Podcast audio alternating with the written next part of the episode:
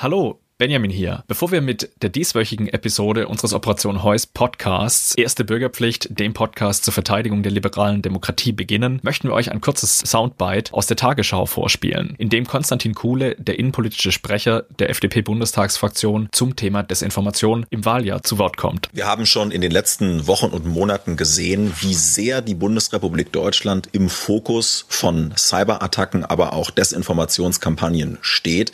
Es hat jüngst Angriffe gegeben gegeben auf insgesamt sieben Bundestagskolleginnen und Kollegen, wo Passwörter erbeutet wurden mit dem Ziel, Desinformationskampagnen über die Social-Media-Profile dieser Bundestagskollegen zu verbreiten. Und das zeigt, die Hauptamtler, die in den Parlamenten sitzen, aber auch in den Ministerien, die müssen sich wehren können gegen Cyberattacken ähm, und gegen Desinformationskampagnen. Meine Sorge ist aber, wie wir das jetzt in nur noch vier Monaten auch all den ehrenamtlichen Wahlhelferinnen und Wahlhelfern, Kandidatinnen und Kandidaten in den Parteien beibringen. Hier ist die Bundesregierung deutlich zu spät dran.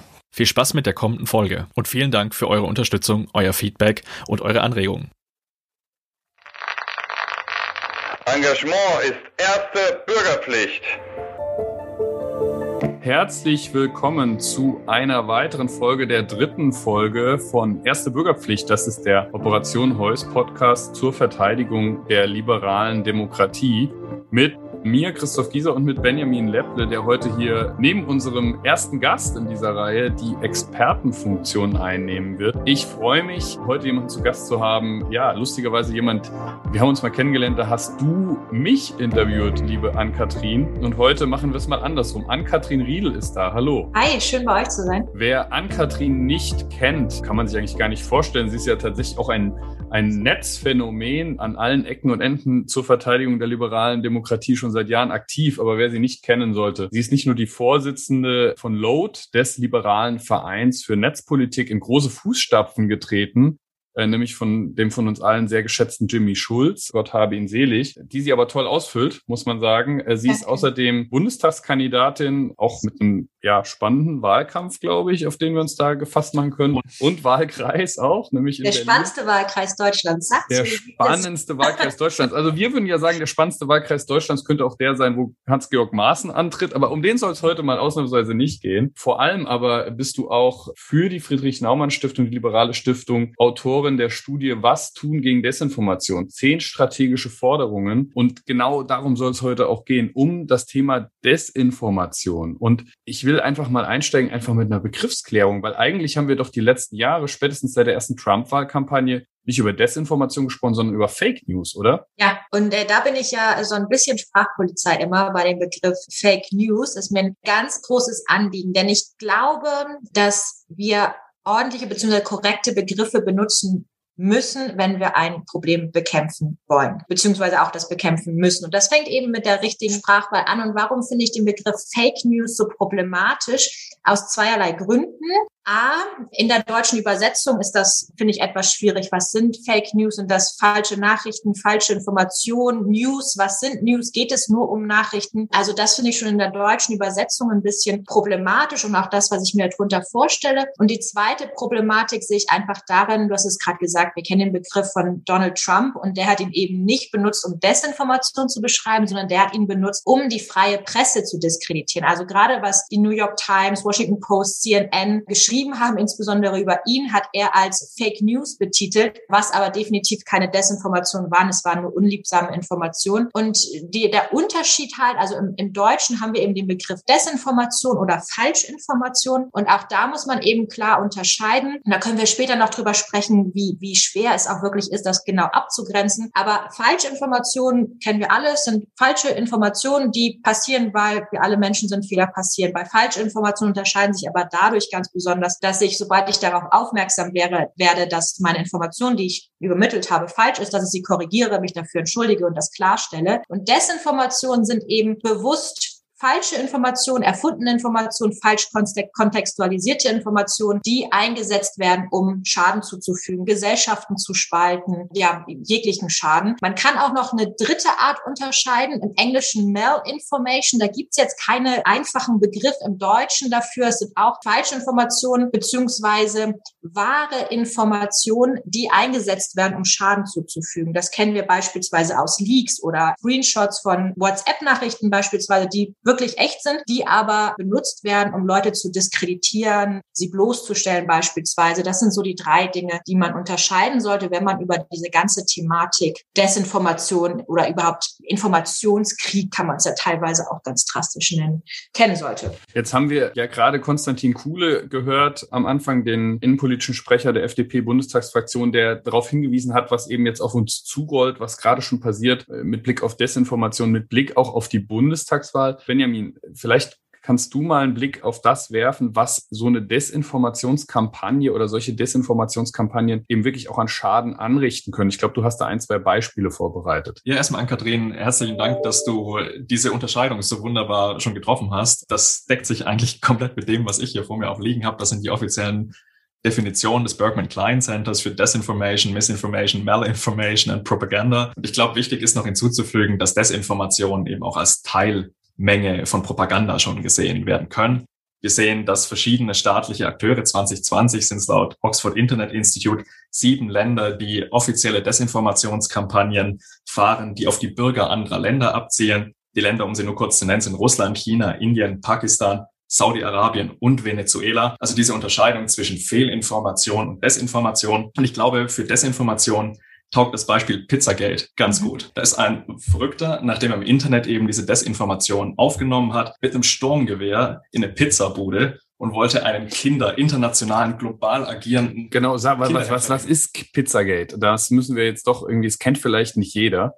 Ja, Pizzagate war ein Vorfall in den USA. Da ist, wie gerade schon angesprochen, ein Verrückter mit einem Sturmgewehr, nachdem er im Internet gelesen hatte, dass eben Hillary Clinton und andere Größen der amerikanischen Politik eine globale, einen globalen Kinderhändlerring verstrickt waren, eben in diese Pizzabude eingedrungen, weil er, ich glaube, es war auf Reddit, gelesen hatte, dass im Keller dieses, dieser Pizzabude sozusagen die Operationszentrale dieses Kinderhändlerrings gewesen wäre. Das war dann nicht der Fall. Die Polizei hat ihn zum Glück verhaften können, ohne dass irgendjemand zu Schaden kam. Aber was an dieser Geschichte so so schlimm, aber auch zeitgleich auch faszinierend ist, dass nach der US-Wahl immer noch 25 Prozent der US-Bürger geglaubt haben, nicht, dass Pizzagate existiert, aber dass Hillary Clinton in irgendeiner Art und mhm. Weise eben mit einem globalen Kinderhändlerring verbandelt wäre. Und das gibt historisch aber auch in der Zeit, bevor das Internet sozusagen zur Desinformation beigetragen hat, einen ganz spannenden Fall 1974, die Invasion Zyperns. Dort hat das türkische Militär behauptet, zypriotische Nationalisten hätten eine Moschee niedergebrannt. Das war nicht der Fall. Im Nachgang hat man erfahren, dass es das türkische Militär selber war. Und die Popularitätswelle, sozusagen die Solidarisierung, hat dazu geführt, dass die türkische Regierung erst die Unterstützung der Bevölkerung bekommen hat, um dann eben die Invasion auf Zypern zu starten. Wenn ich das kurz sagen darf, ich meine, Adolf Hitler hat ja auch nur zurückgeschossen. Insofern ist äh, Desinformation ja in dem Sinne nicht neu. Was ist denn neu an dem, was wir gerade erleben? Also um nochmal anzuknüpfen an das, was Ann-Kathrin gesagt hat. Wir sehen das auch, wenn wir Google Trends und Google Angram betrachten. Fake News ist eine relativ neue Wortkreation, die erst ab 2016 wirklich so ein doppelt exponentielles Wachstum nimmt und irgendwie auch wirklich ein sehr unpräziser Term ist. Aber viel spannender ist wirklich die Entwicklung des Begriffs Missinformation und Desinformation. Und das sieht man eben auch, wenn man solche quantitativen Auswertungen vornimmt. Vielleicht im Zuge der, der Corona-Pandemie noch ganz spannend, weil es ja auch in den letzten Tagen immer wieder angesprochen wurde und es diese Studie der Uni Hamburg gab. Auch der AIDS-Virus wurde vom KGB und von der Stasi strategisch benutzt. Das hieß, die Amerikaner hätten AIDS im Labor erschaffen. Solche Verschwörungsmythen, Desinformationskampagnen knüpfen auch immer wieder an Vorgänge oder Vorkommnisse an, die es in der Vergangenheit schon gab. Und das ist, glaube ich, noch ganz spannend da hinzuzufügen. Ja, ist vor allen Dingen auch ganz spannend dabei und da sieht man auch, wie problematisch das alles ist und warum man da wirklich auch versuchen muss, differenziert drüber zu sprechen. Weil Desinformation, Verschwörungserzählung, Propaganda ist vermischt auch häufig ganz viel miteinander, ist auch nicht wirklich trennscharf miteinander abzuklären. Und wie er gerade schon angedeutet hat, es ist alles kein neues Phänomen. Wir kennen das schon ewig. Also seit sich seit Menschengedenken gibt es Propaganda. Democracy Hack ist ein schönes Buch mit Martin Moore, der das auch da nochmal die Historie aufzeigt. Gerade der KGB hat da ganz viel gemacht, auch schon in, in Zeitungen. Also es braucht das Internet gar nicht für all das. Wir kennen es mit Flugblättern, die abgesetzt werden, um Stimmung zu machen, um eben im Informationskrieg was zu machen. Da haben wir gerade bei der Friedrich-Naumann-Stiftung, muss ich nochmal kurz ein Werbeblock dafür, Krieg mit anderen Mitteln und haben uns die Rolle der Bundeswehr eigentlich dabei angeguckt, sehen auch hier in Europa der völkerrechtswidrige Einmarsch der Russen auf der Krim auch äh, vorbereitet worden mit massiven Informationskampagnen, mit Desinformation auf der Krim. Und noch ein anderer Punkt ist dabei ganz wichtig, das habe ich in einem anderen Papier, das ich geschrieben habe, zu Desinformation auf Messenger, habe ich das noch mal ein bisschen aufgedröselt. Man muss sich natürlich auch immer angucken, wer ist eigentlich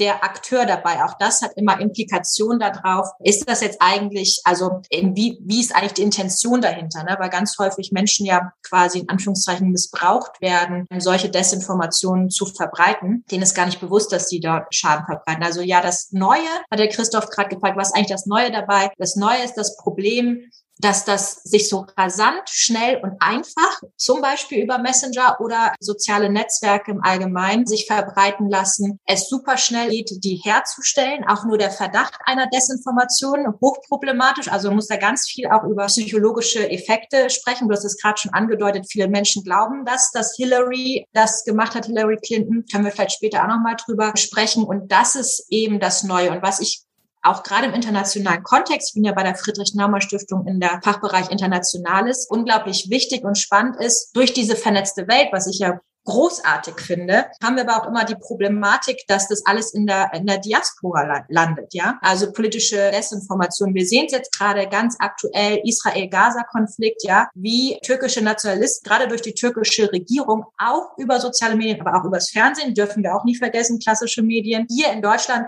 wahnsinnig angestachelt werden und dann antisemitische Parolen auf Demos machen, ja, weil diese ganze, der ganze Antisemitismus vor allen Dingen von türkischen Nationalisten auch aus der Türkei kommt und hier Wurzeln fest oder Desinformation, was wir auch immer äh, häufig vergessen. Wir reden heute viel über Politik, Gesundheit, Corona-Pandemie, WHO waren vor einer Infodemie. In Indien grassiert beispielsweise auch, aber auch hier, ne, ähm, wahnsinnig viel Desinformation über Corona und deren Ursprünge. Auch das landet über Messenger-Gruppen, in Diaspora-Gruppen, dann zum Beispiel äh, UK, ne, wo sehr viele indischstämmige Menschen leben. Also das ist das Neue wirklich, ne, dieses mhm. rasante, schnelle, massive an, an Mengen. Benjamin, du hast das, glaube ich, auch mal ausgewertet, so ein paar Quellen im Netz, die letztendlich als Desinformationsschleudern immer wieder auffallen. Die haben tatsächlich auch, glaube ich, eine ziemlich krasse Entwicklung genommen über die letzten Monate. Also die haben von Corona auch profitiert. Es gibt einen, eine steigende Nachfrage nach Desinformation. Kann das sein? Ich glaube, immer in Zeiten, in denen ja die Menschen zweifeln, nicht wissen, welchen Quellen sie glauben können, trauen können, profitieren eben solche Desinformationsakteure. Philip Howard vom Oxford Internet Institute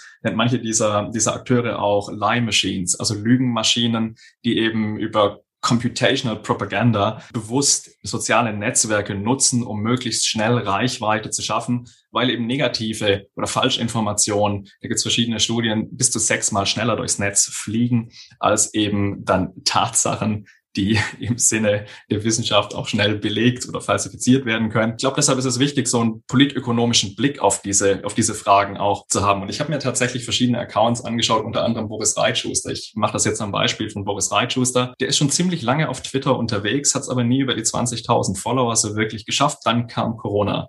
Boris Reitschuster hat ein exponentielles Wachstum hingelegt und steht jetzt, glaube ich, tagesaktuell bei 82.400 Followern. Das ist wenn man auf diesen Verlauf der Kurve schaut, wirklich exponentielles Wachstum. Das kennen wir von den Epidemiologen, was das heißt. Und das gilt aber auch für andere Magazine, wie das Kompaktmagazin, das eben auch eigentlich eine Desinformationsschleuder ist, teilweise auch mit wirklich üblen Inhalten. Früher hat man das vielleicht noch in den Bereich Querfront gesteckt. Heute kann man, glaube ich, gerichtsfest behaupten, dass dort auch antisemitische Inhalte geteilt werden. Dann gibt es noch kleinere anonyme Accounts, kleiner mit so 40.000 Followern, die auch innerhalb kürzester Zeit eben durch Corona gewachsen sind. Man sieht das nach der ersten Hälfte des Jahres 2020 kickt das so ein exponentielles Wachstum ein. Und das ist alles eigentlich ein Beleg dafür, dass eben im Zuge der Corona-Pandemie wirklich auch der Bedarf nach solchen Fehl, also es gibt ja immer eine Angebots- und eine Nachfrageseite, dass die Nachfrageseite gestiegen ist, aber dass auch verschiedene Akteure eben dieses Angebot bewusst mhm. dann sozusagen auf den Markt gebracht haben. Und nur um das noch abzuschließen, ich glaube, dass wir es eben nicht nur mit einer technologischen Frage zu tun haben, sondern die zugrunde liegenden Prozesse. Das ist eine soziotechnologische Entwicklung, die dahinter steht. Genau. Und ich glaube, da möchtest du jetzt schon einsteigen. Genau,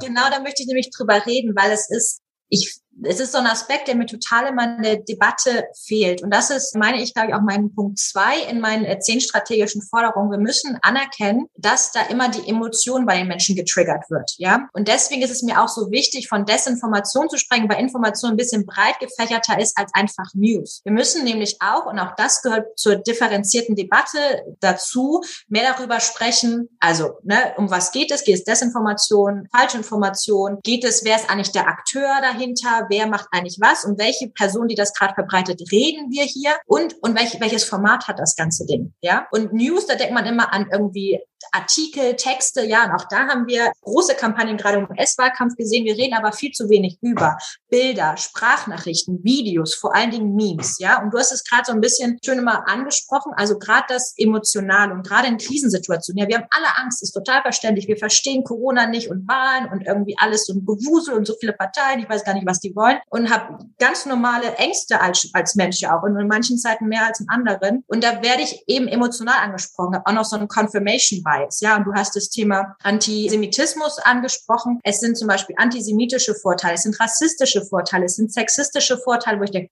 naja, da ist ja irgendwie ein bisschen was dran und ich leite das weiter. Und also gerade diese, also Desinformation sprechen mich in meiner Emotion an, machen mich wütend und genauso im Positiven gehen ja, gehen ja auch tolle Sachen weiter.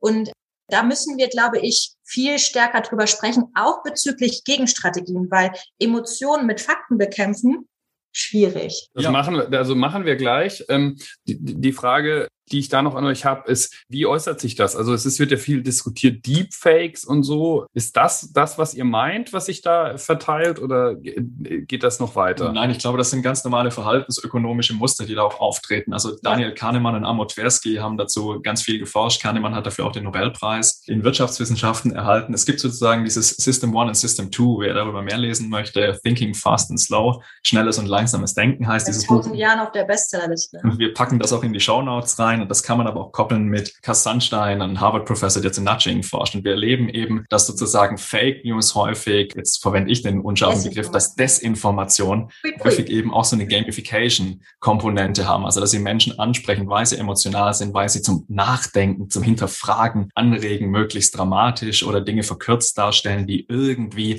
ja einen wahren Kern haben. Und was man da dann eben auch noch beobachtet, dieses System eins, dieses schnelle Denken, das aus dem Bauchraum herauskommt, eher intuitiv, das spiegelt uns manchmal vor, gerade wenn und 21 Prozent der Deutschen neigen zu populistischen Einstellungen, dass irgendwas, ja, qui bono, äh, was könnte dahinter stehen, dass dieses System schnell getriggert wird.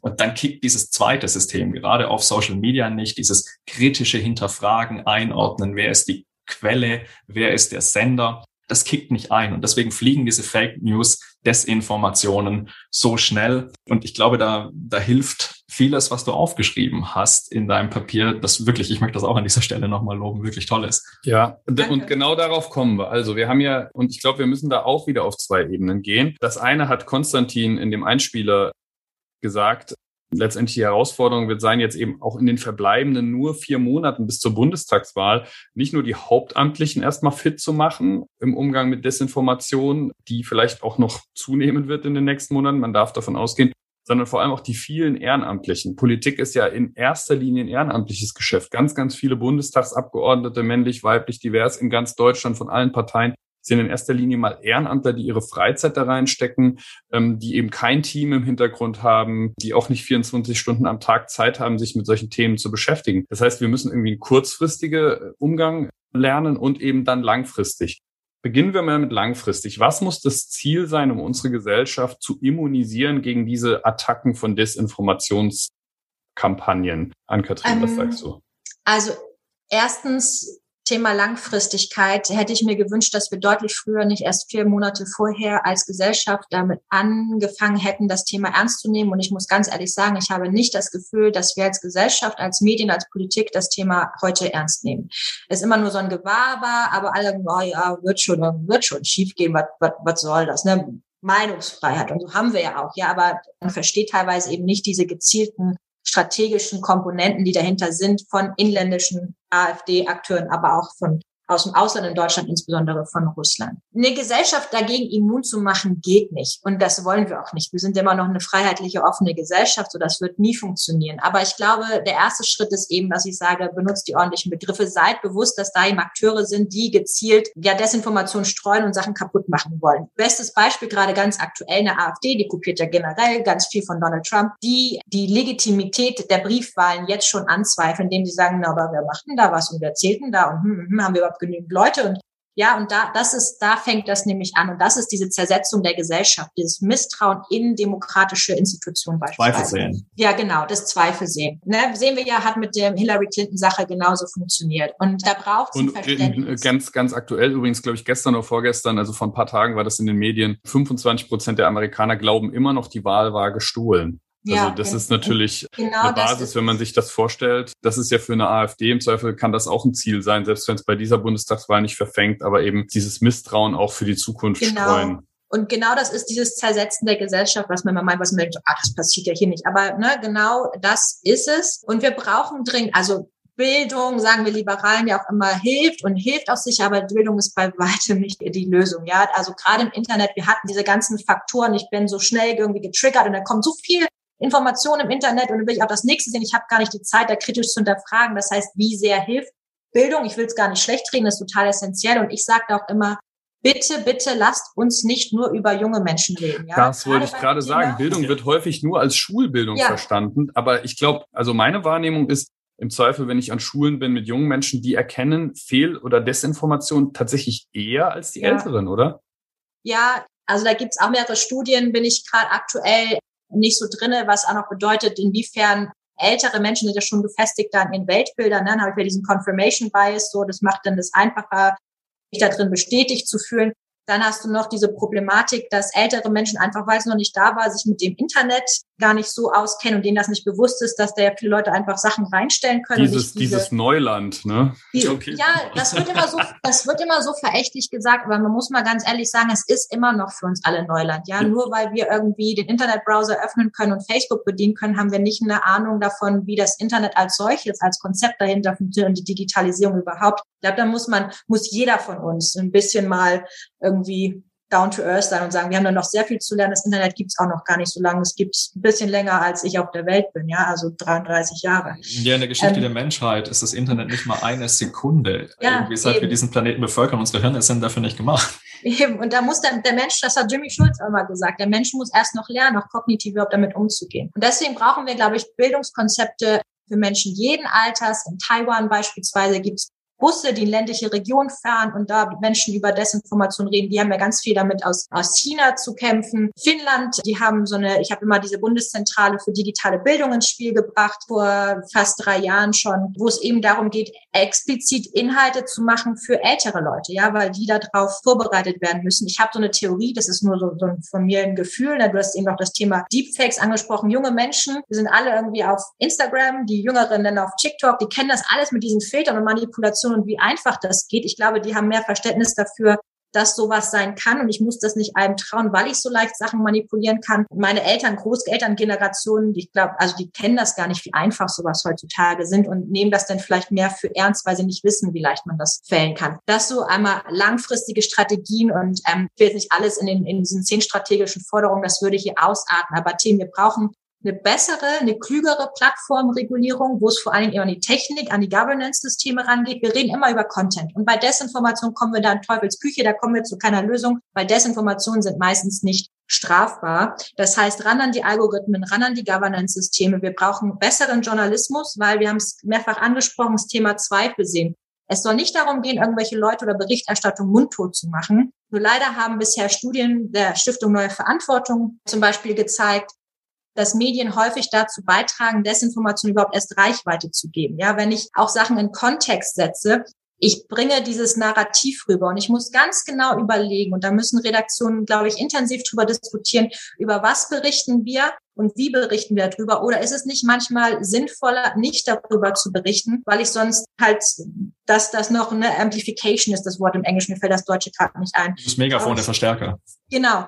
Ne, gibt es eine schöne Studie, The Oxygen of Amplification von Whitney Phillips, die das zeigt. So, ne, Journalismus hat da ganz viel Verantwortung. Es sind viele Faktoren und langfristig müssen wir also das Thema wirklich, wirklich ernst nehmen und uns darauf vorbereiten.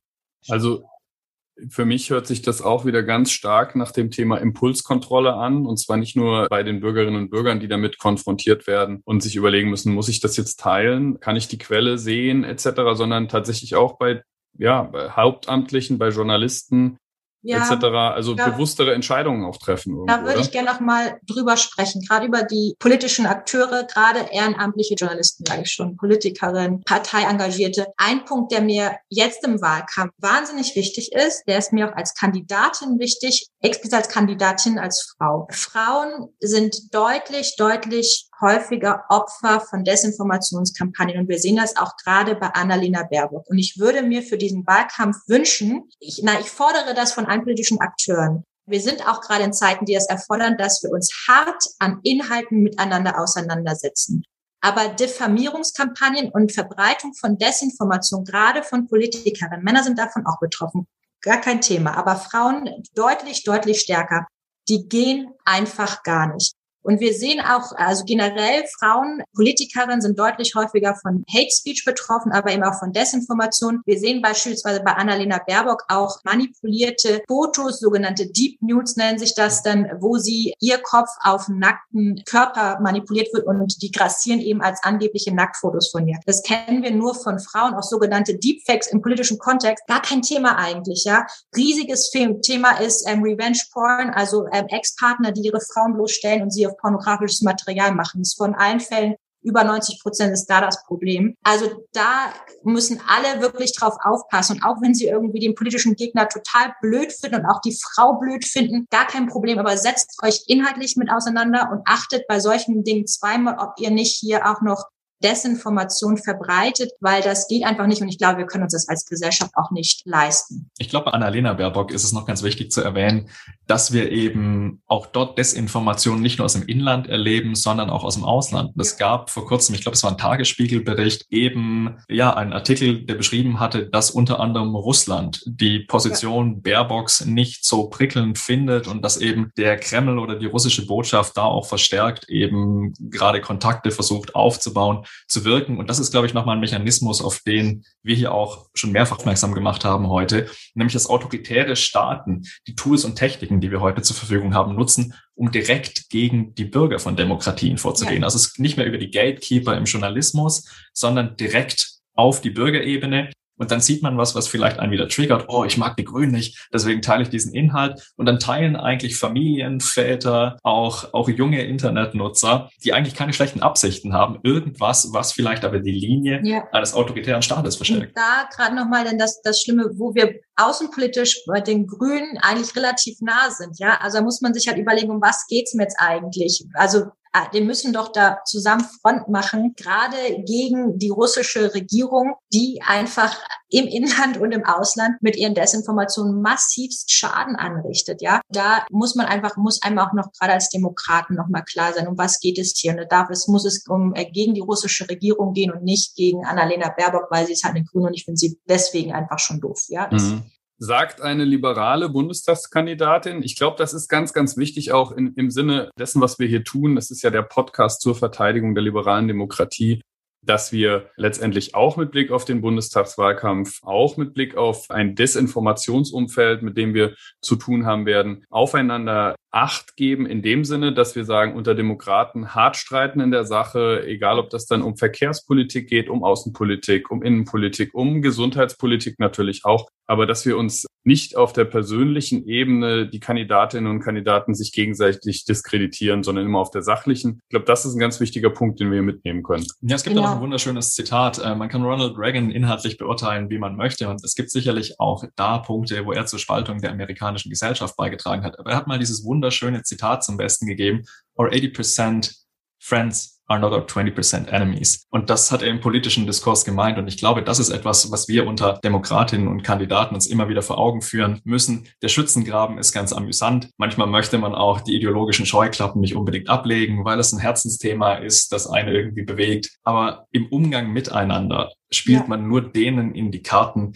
die eben spalten wollen, die den Diskurs radikalisieren möchten und die auch die Diskursräume dahin verschieben wollen, wo es unappetitlich wird genau das ist das eben. Ne? Und das ist das, was mit den Desinformationen erreicht werden soll, diese Spaltung der Gesellschaft. Und da ist es mir eben, genau wie du sagst, als Liberale, als Bundestagskandidatin unglaublich wichtig, mit anderen Frauen, mit anderen Demokraten jeglichen Geschlechts Schultern zu schließen, wenn es eben um, um Hass geht, wenn es um Desinformation geht, weil da da zeigt sich eben, wer ist Demokrat und wer nicht. Und da müssen wir zusammenstehen, weil sonst haben die nämlich gewonnen mit ihrer Strategie. Und das ist genau das, was sie erreichen wollen, uns zu trennen. Aber wir müssen da als Demokraten zusammenstehen und in der Sache so hart wie nie streiten, weil so eine wichtige Wahl ist.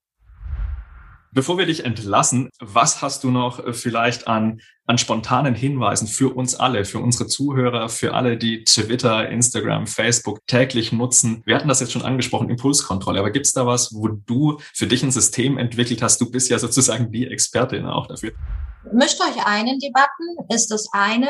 Das andere ist, wenn ihr irgendwie Desinformation seht oder Sachen, die nicht in Ordnung sind, geht in die Kommentarspalten und macht dort Widerspruch, weil ganz viele Leute sind einfach nur stille Mitleser, die, die machen nie was, aber da gibt es dann plötzlich so einen, so einen Rückenmoment, so hoch, da sagt jemand was anderes, das hilft schon. Es hilft auch, selber Klarstellungen zu teilen, weil meistens Korrekturen von verbreiteten Desinformationen haben gar nicht so viel Reichweite wie die Desinformation. Also teilt sowas mal, kann nie schaden. Geht gerade in Messengern aktiv auf Leute zu, Macht zum Beispiel mal einen WhatsApp-Status und sagt, Achtung, hier geht gerade folgende Desinformation rum, das stimmt nicht. Wenn Leute euch komische Sachen schicken, fragt sie mal nach, wie kommt ihr da drauf, wo habt ihr die Quelle? Also da, wo ich wirklich in die, in Anführungszeichen, Konfrontation gehe, das hört sich so harsh an. Und auch in schwierigen Fällen sprecht die Leute in Direktnachrichten an, gerade wenn ihr sie persönlich kennt. Ihr braucht sie nicht öffentlich bloßstellen, schreibt mal eine Direktnachricht und sagt, hm, meinst du wirklich, das muss man so teilen? Ist die Wortwahl wirklich so angemessen? Also Mund aufmachen, Zivilcourage auch im Netz zeigen und immer darüber sprechen und das richtige Wort verwenden, sind Desinformationen. Das ist ein wunderbares Schlusswort, denn Engagement ist erste Bürgerpflicht.